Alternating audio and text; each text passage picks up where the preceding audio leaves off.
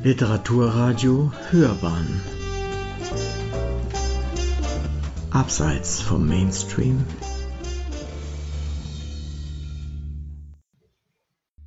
Der Aufstieg von Hartmut Merkt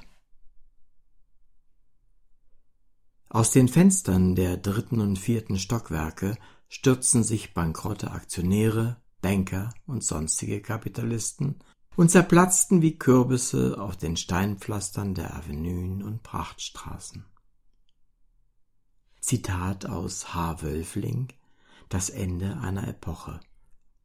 Ein Essay, erschienen 2000 im Ballast Verlag. Nun verstand Annifer, warum er fortan allein bleiben sollte. Von einem Uniformierten abgeholt, war er vor das Haus gebracht und durch das kirchenähnliche Portal geschoben worden. Schatten und anderes lichtscheues Gesindel packten ihn und schoben ihn auf die unterste Stufe einer zungenförmigen Treppe, die ihn langsam einrollte. Die Schatten schoben ihn von Stufe zu Stufe aufwärts, Schon bald vergaß er die Stufen zu zählen, vergaß, wie viel Absätze und Windungen er auf der Treppe hinter sich ließ. Andere Schatten begegneten ihm, manche begrüßten ihn unterwürfig, andere zerrten ihn weiter nach oben. Immer weiter entfernte er sich vom Boden, immer luftiger wurde er. Zu Beginn seines Aufstiegs dachte er noch an ein Ankommen, an ein fernes Ziel, an einen Zustand, auf den das Zerren und Ziehen hinwirke.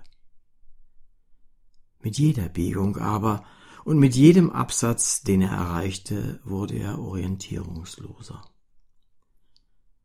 Seltsam war, dass die Bewegung der Treppe nicht stetig nach oben führte. Manchmal ging es einige Stufen abwärts, er stieg über Gefallene, die ihm zu Füßen lagen und vor ihm die Treppe begangen haben mussten. Aber immer wieder ging es aufwärts, ging es weiter, wurde er gezerrt, geschoben, manchmal auch getreten. Es ging nach oben. Die Treppe stützte ihn, gab ihm Halt. Mit der Zeit lernte er selbst zu treten schob die Schatten, die Schatten schoben ihn, er schob sich selbst. Die Treppe wurde sein Instrument. Er lernte sie zu beherrschen, ihre Richtung zu bestimmen, sie an Abzweigungen zu überlisten. Er lernte die Treppe zu gehen. Auf den Absätzen begegneten ihm immer häufiger Gestalten, die versuchten, ihn in ihre Richtung zu zerren.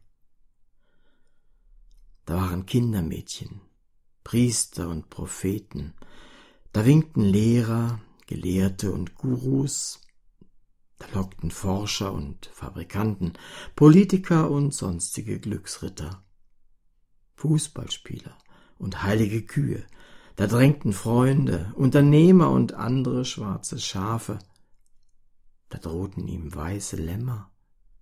Und joggende Hirten mit Wölfen am Band. Der Aufstieg wurde mühevoll.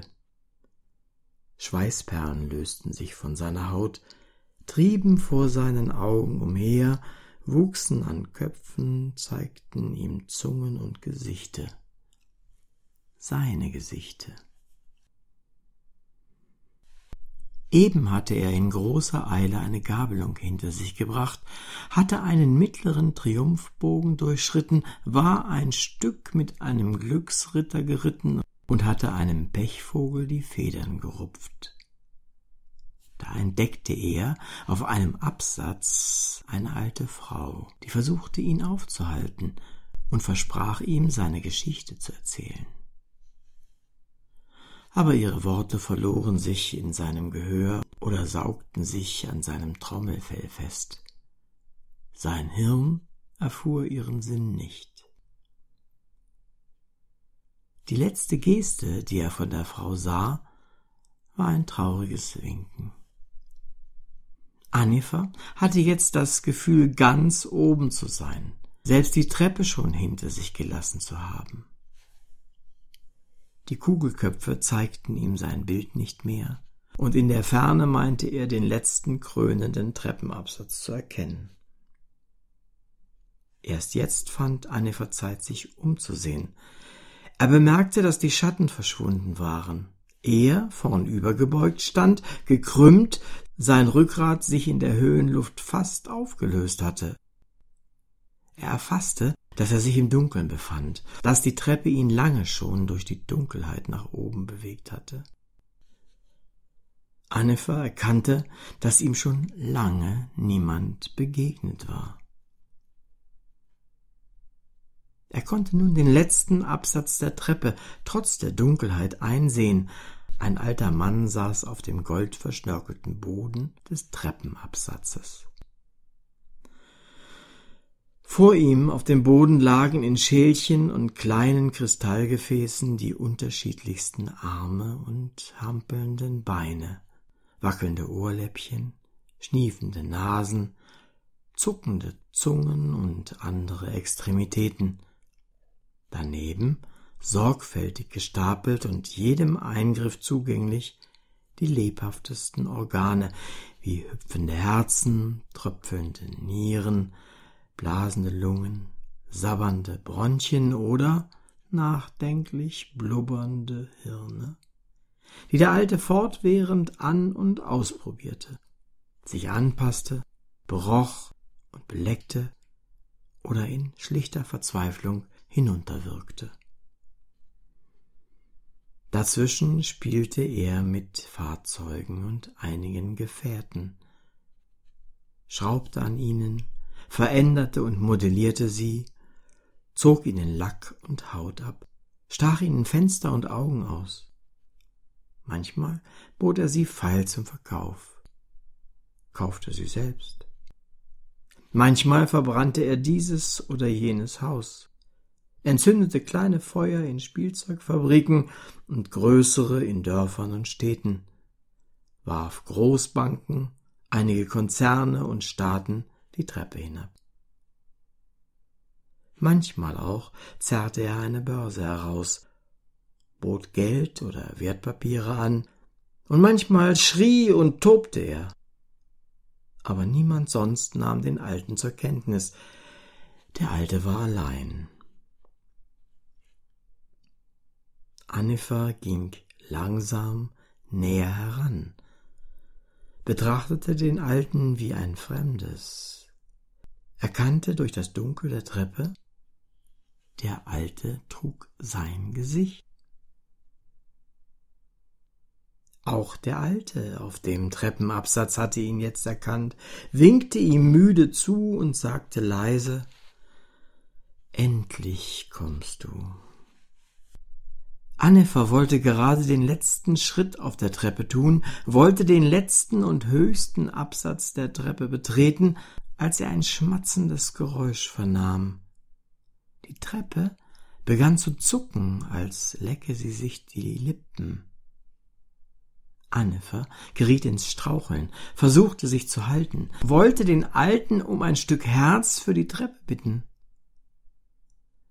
Annefer riss im Fallen einige Fetzen aus der Treppe, die Treppe gebärdete sich wie eine verletzte Zunge, rollte sich ein und aus, schlug gewaltig gegen die Wände des Treppenhauses, katapultierte Annifer durch die einstürzenden Mauern hinaus. Im Flug noch teerte und federte er sich, leistete einer zufällig vorbeifliegenden Kirchenelster Abbitte und entkam. Hinter ihm aber stürzte das Treppenhaus zusammen, stürzte das Haus zusammen. Für einen Augenblick noch erspähte Annefer durch das Bersten und Stürzen hindurch den Uniformierten, der verzweifelt versuchte, das Gebälk des Hauses zu stützen. Direkt über ihnen, in der Höhe aber, schwebte eine kleine sozialistische Insel ganz gemächlich auf den heimatlichen Fluss zu.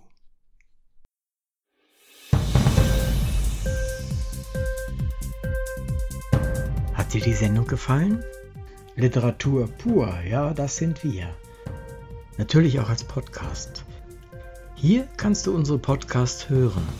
Anchor, Spotify, Apple Podcast, iTunes, Google Podcasts radio.de und viele andere mehr.